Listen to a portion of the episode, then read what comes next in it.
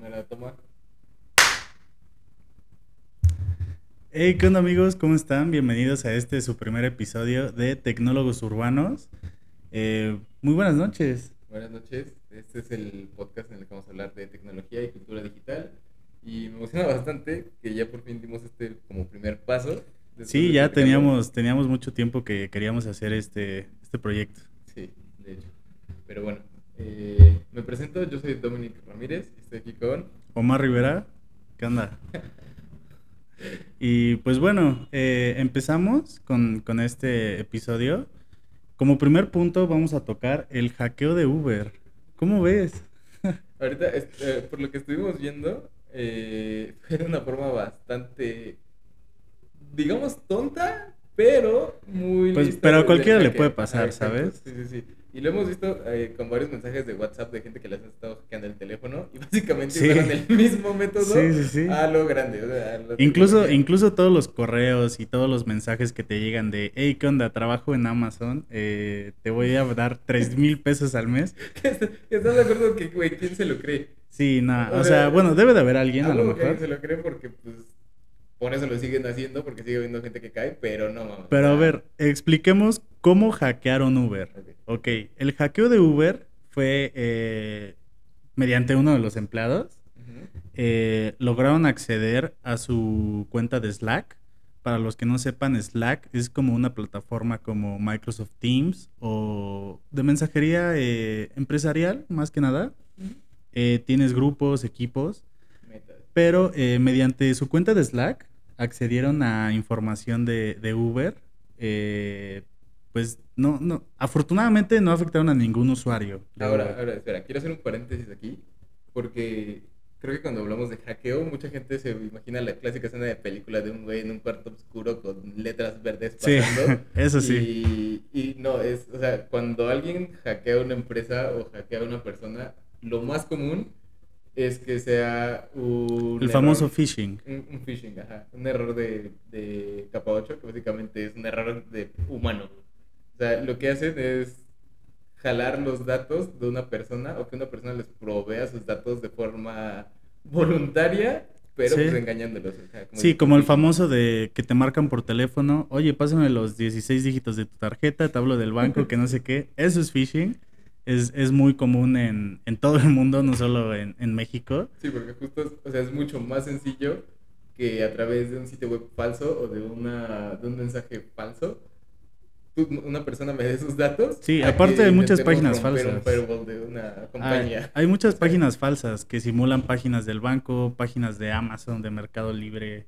O sea, de verdad deben de tener mucho cuidado con qué páginas accesan y, y que sean páginas seguras, ¿no?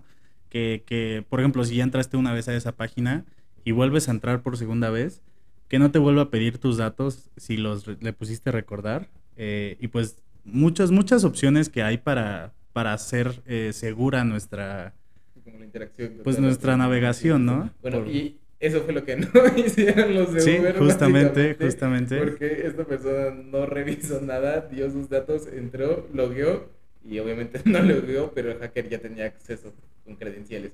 Lo curioso fue que justamente lo dice. Eh, eh, Oye, pero aparte fue un chavo de, de 18 años. Sí, bastante listo. Ahí, ahí sí O sea, cómo decirle que. Sí, dijeras fue alguien, o sea, porque ahorita la tecnología ha avanzado. Yo como Uber lo beco, ¿eh? Sí, sí, sí, sí, o sea, poder, poder filtrar a... Bueno, pero ni tanto, porque si accedió mediante las credenciales de un empleado, pues, o sea, mejor corro al empleado, ¿no? ¿O ¿De quién es la, Sí, de sí, quién es la culpa? Ah, del empleado, sí, por no revisar, la neta. Ahora, ahí tenemos un, como un tema, digamos, que es el, los güeyes que se dedican a hacer eh, el ethical hacking. Ok, sí, que Que- es el hackeo cívico, eh, para los que nos están viendo, que básicamente se podría decir los hackers buenos. Porque en este mundo tenemos hackers de hackers malos, hackers malos y hackers buenos, que es Black Hat y White Hat.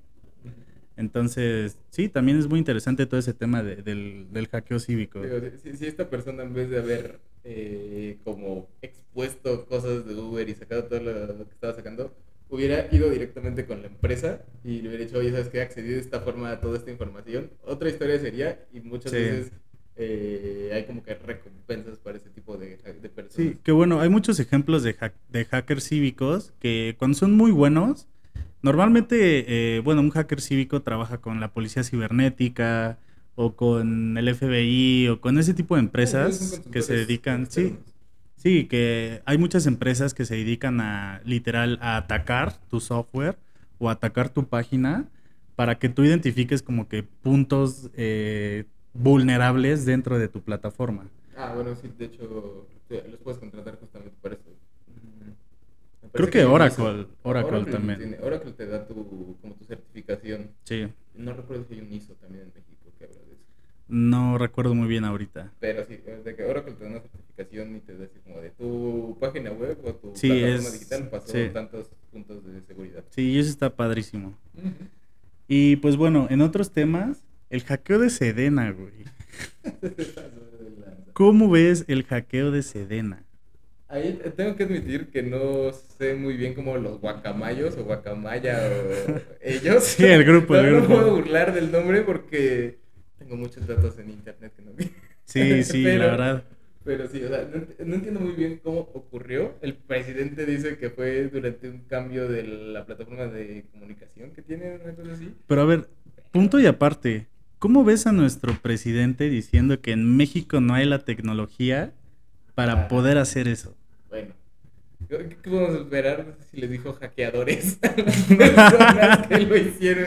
Bueno, eso sí, O sea, él- él sí- pero... él sí estaba así como, como que un hackeo cibernético. O sea, ¿cómo, cómo pueden hackear a, a Sedena siendo una... Bueno, Debería tener grado, o sea, es un grado militar. Sí, grado militar, obviamente. O sea, si, si yo me voy a, a hackear al ejército de Estados Unidos para sacar códigos nucleares, no.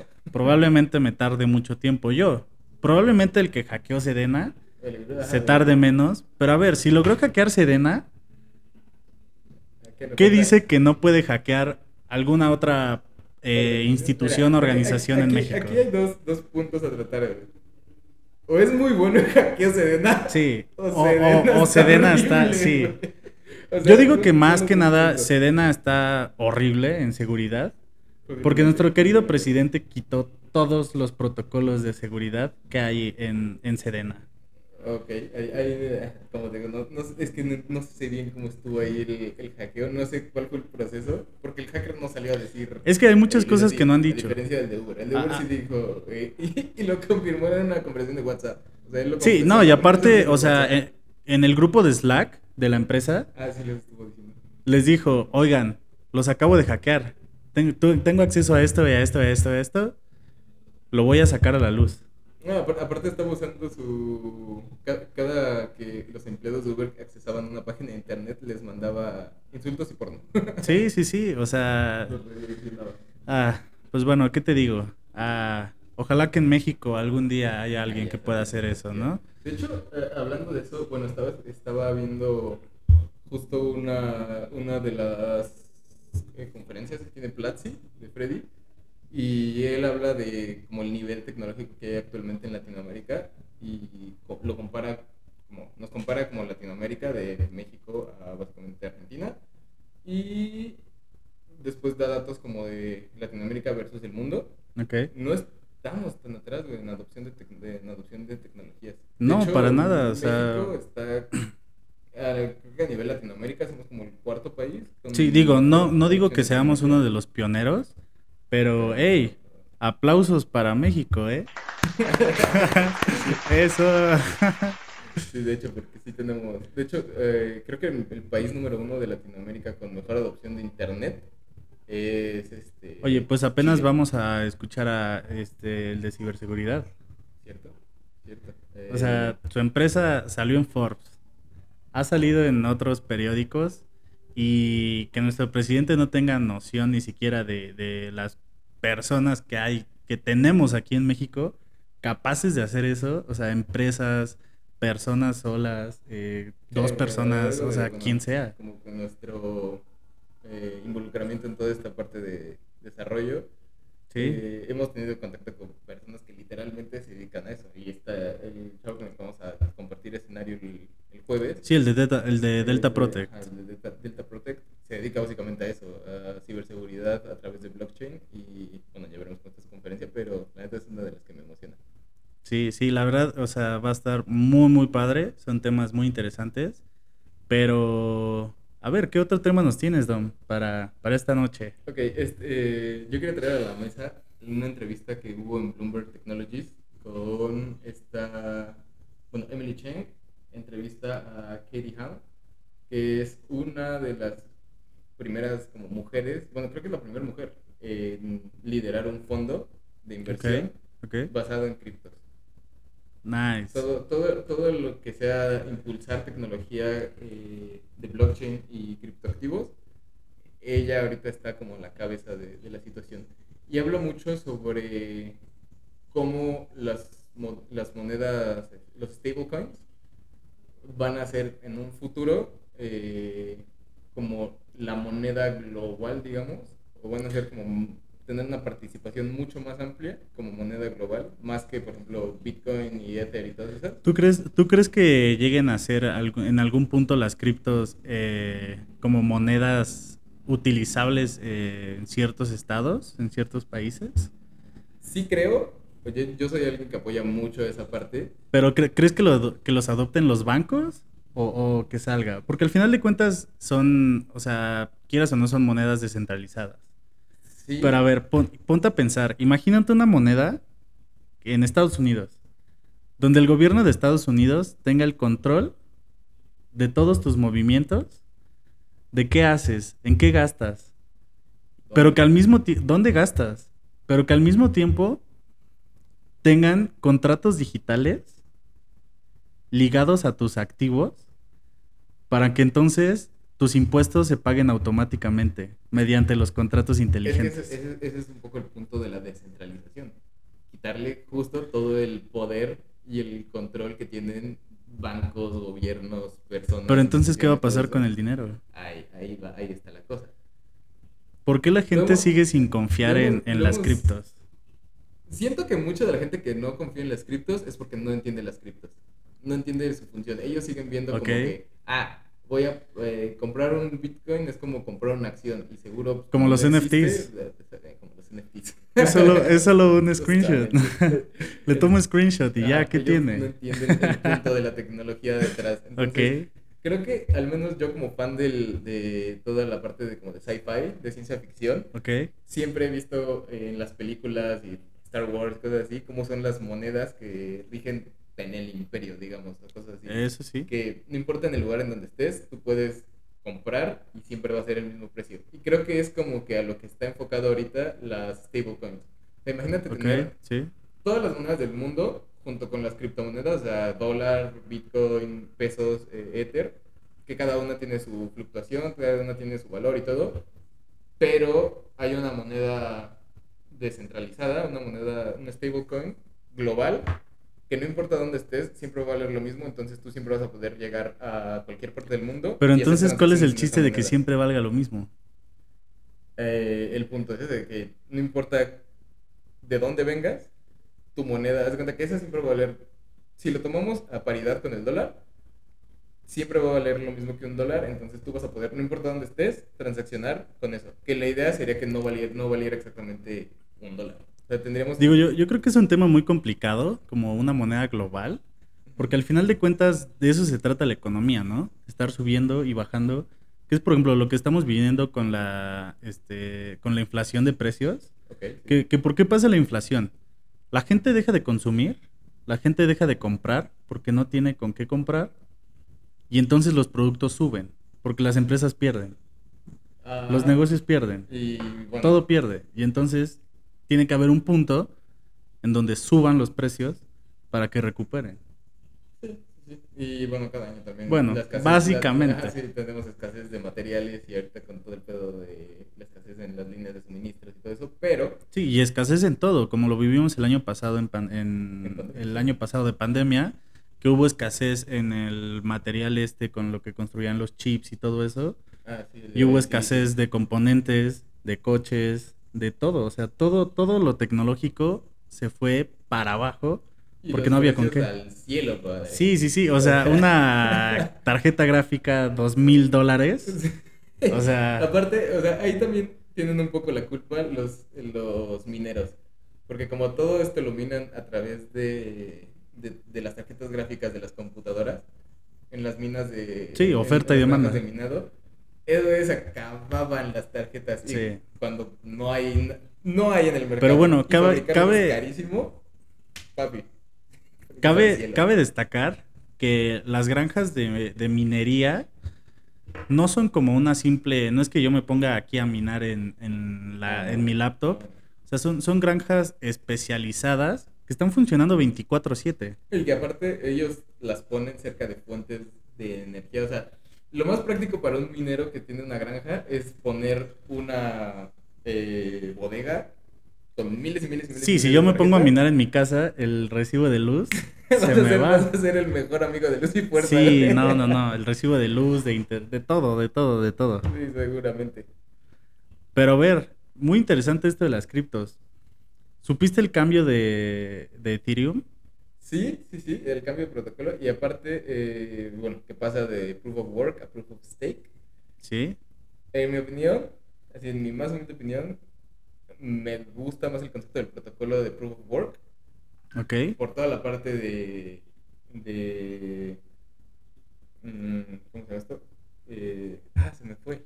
Pero a ver, en, eh, en lo que te acuerdas, eh, yo me escribí una pequeña definición de Ok, qué es el Proof of Work y Proof of Stake, que es POS y POW. Ok, en pequeña definición, eh, se las voy a leer así tal cual la, la reescribí, en muy pequeño. Ok, ¿qué es el protocolo o qué es el Proof of Work? Ok, el Proof of Work se basa en que los mineros van a resolver usando computadoras de alta potencia, que es aquí lo, lo que hablábamos. Eh, los problemas se resuelven mediante prueba y error. Entonces, ¿qué, qué va a estar pasando? Mientras estén haciendo transacciones, prueba y error. Falla, lo vuelvo a intentar. Falla, lo vuelvo a intentar. Falla, lo vuelvo a intentar. Pero a ver, ¿qué es lo importante de Proof of Work? El primer minero en completar el rompecabezas o la ecuación criptográfica, que en- es el mejor término para hablar de, de criptos, obtiene la autoridad para agregar nuevos bloques a la cadena de bloques para transaccionar. Entonces, el minero que gane es el minero que va a tener el derecho para poder hacer todas las transacciones. Ok, este es Proof of Work. Y ahora vamos con Proof of Stake. Es un poco más complicado y es, eh, creo que lo que nadie quiere en, en estos nuevos protocolos, que es, los mineros usan sus propias monedas, sus propios assets. Para poder hacer estas transacciones. Y entonces lo que pasa es que las transacciones se van definiendo entre más importancia tengan. Si yo hice un contrato por 5000 Ethereums y hay un contrato abajo por 200, lo que va a pasar es que va a pasar primero el mío, le va a dar prioridad para que entonces pueda agregar nuevos bloques a la red Que- que porque tienen más cantidad de transacciones. Que ya es un poco lo que ocurre con el gas fee. Bueno, para ver, el gas fee es una locura también. Ajá, o sea, sí, si, si hecho- vas a hacer va a transacciones, si vas a hacer transacciones, tienen que ser transacciones que valgan, que valgan la pena. O sea, yo entré a un proyecto de, de NFTs que fue un total fracaso. Me terminaron reembolsando 300 dólares en gas fees porque su contrato estaba mal, mal codeado.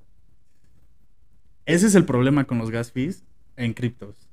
Que si no sabes codear bien, si no tienes como tu smart contract bajo los, eh, los estándares y todo, tu, tu programa va a ser un fracaso. Y yo queriendo no, pero. De hecho, o sea, justo eso, ya, ya recuerdo cuál era mi punto. A mí, a mi parecer, el, la proof, el proof of stake tiene esa ventaja que Ok. el gas fee va a bajar, pero creo que el, en, vuelves como que a los mineros sí más partícipes, pero también les das un poco más de poder sobre las transacciones que están ocurriendo. Ok. Y a diferencia de Proof of Work, que ahí el minero que tuviera más poder computacional resolvía más rápido el algoritmo, daba huella de, ok, este minero es el que tiene como más, eh, como más certidumbre de que está pasando todos los nodos correctamente. sí, sí. Y aparte, eh, energéticamente dejabas una huella que era rastreable de, ok, aquí en estos lugares es donde hay más eh, concentración de mineros, te daba un poco más información de lo que estaba ocurriendo y pues era más, mm, digamos, libre o aleatorio a la parte de... La Ok, pero ca- cabe, cabe agregar que con el Proof of Stake se agrega como un nuevo método de seguridad que va a evitar que los mineros roben monedas. Claro, sí, sí. Porque si no hacen la transacción en el momento que deben hacerla, Y con las monedas. van a perder sus monedas. Sí, ellos ponen, digamos, el dinero sobre la mesa y lo recuperan si pasa su nodo. Sí, justo. Entonces, esto va a evitar que, que los mineros o, o esta gente que se dedica a esto empiece a robar criptos.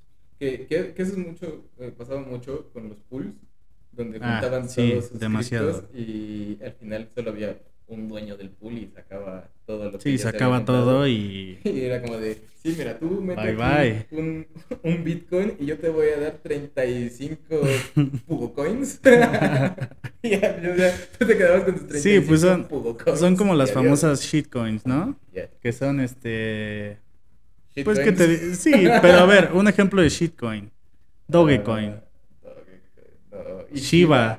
Si compraste No, Shiba, no, no.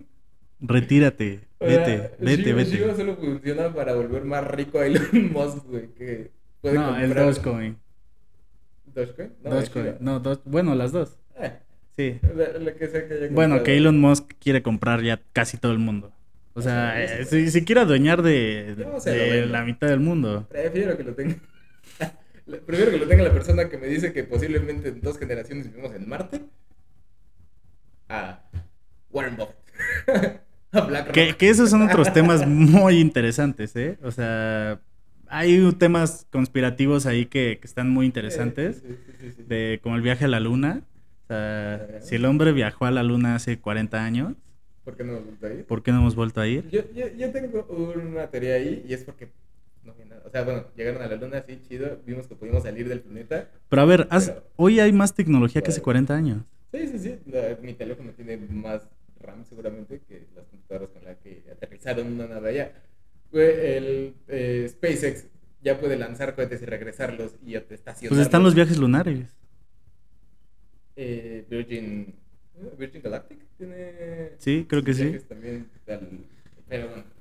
Ah, esos son otros temas que, que ya tocaremos yo- en yo su estoy- momento. Estoy a favor de Proof of Pero Proof bueno, a ver, Work, proof of work o proof of stake. Proof of Work. Yo voto por Ok, Proof of Work. proof of work. Me voy con proof of work también, porque creo que es lo que más nos conviene a todos. Y no por nada es el protocolo que usa eh, Bitcoin. Y- Sí.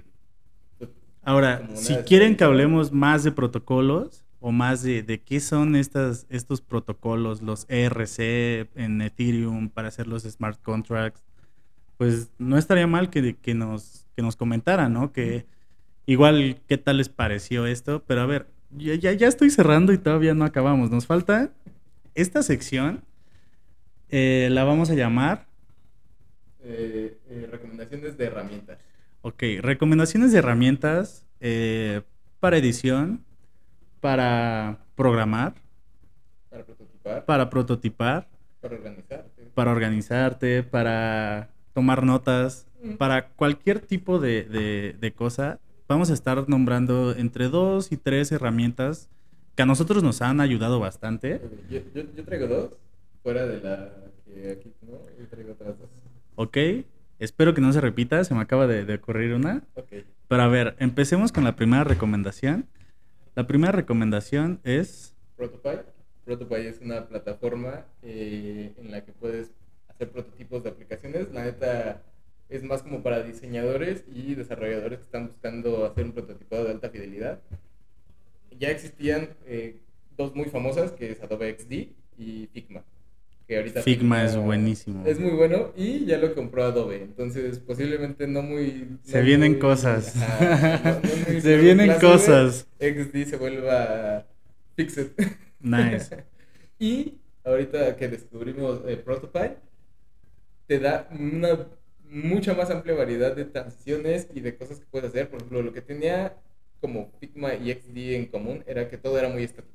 Sí. O sea, podías hacer, sí, las transiciones. Ah, y pantallas tiene y eh, el plan para estudiantes y maestros. Ah, sí, Entonces, si eres estudiante o maestro, eh, aplica, en dos días te dan respuesta y vas a tener el plan Pro eh, gratis. Pero el punto es que eh, Protopie, al ser una plataforma, tiene más posibilidades de hacer cosas, justo porque como siempre estás conectado a internet, tienes un poder de procesamiento, digamos, en la nube mucho más amplio. Sí. Y, Ah, y- va- variables. Y puedes las prototipar cuales- cualquier cosa. Justo, porque, por ejemplo, Figma y XD, puedes simular que escribes y puedes simular que haces anotaciones de cosas como números, cosas así, en las aplicaciones que, que haces el, como el dummy, pero realmente no puedes escribir ni hacer nada. De hecho, en cuanto picas la pantalla, brincas a otra pantalla. En cambio, en, en Protopie, sí puedes ponerle que eso es un cuadro de texto y cuando le picas, escribes Sí. y enter. Y de hecho, Sí, está padrísimo, y está padrísimo. O sea, hace como muchas cosas extra que no hacen las otras dos. Ok, Eh, es nice. recomendación. Como segunda tenemos eh, Motion Array, que es, eh, sí, una, una joya. O sea, llevamos que eh, dos semanas, eh, tres semanas eh, usándolo. Pero a ver, ¿qué es Motion Array? Es una. Son eh, como plantillas, Plantillas, sí. Es una. Un templates, stock de templates para. Adobe eh, After Effects After Effects, eh, Premiere, DaVinci Resolve y Rush. y Rush, de Adobe Rush. Bueno, Premiere Rush. Y tiene un stock de videos, stock de Transiciones, fotos, video, todo, todo. Audio, es Plantillas, hacer un video edición. que se ve increíble y sabes usar eh, Premiere, porque pues, ese sí es como que el único pero. Premiere, Sí. Adobe, cualquier de Adobe que haga de video o DaVinci, eh, es un, lo necesitas.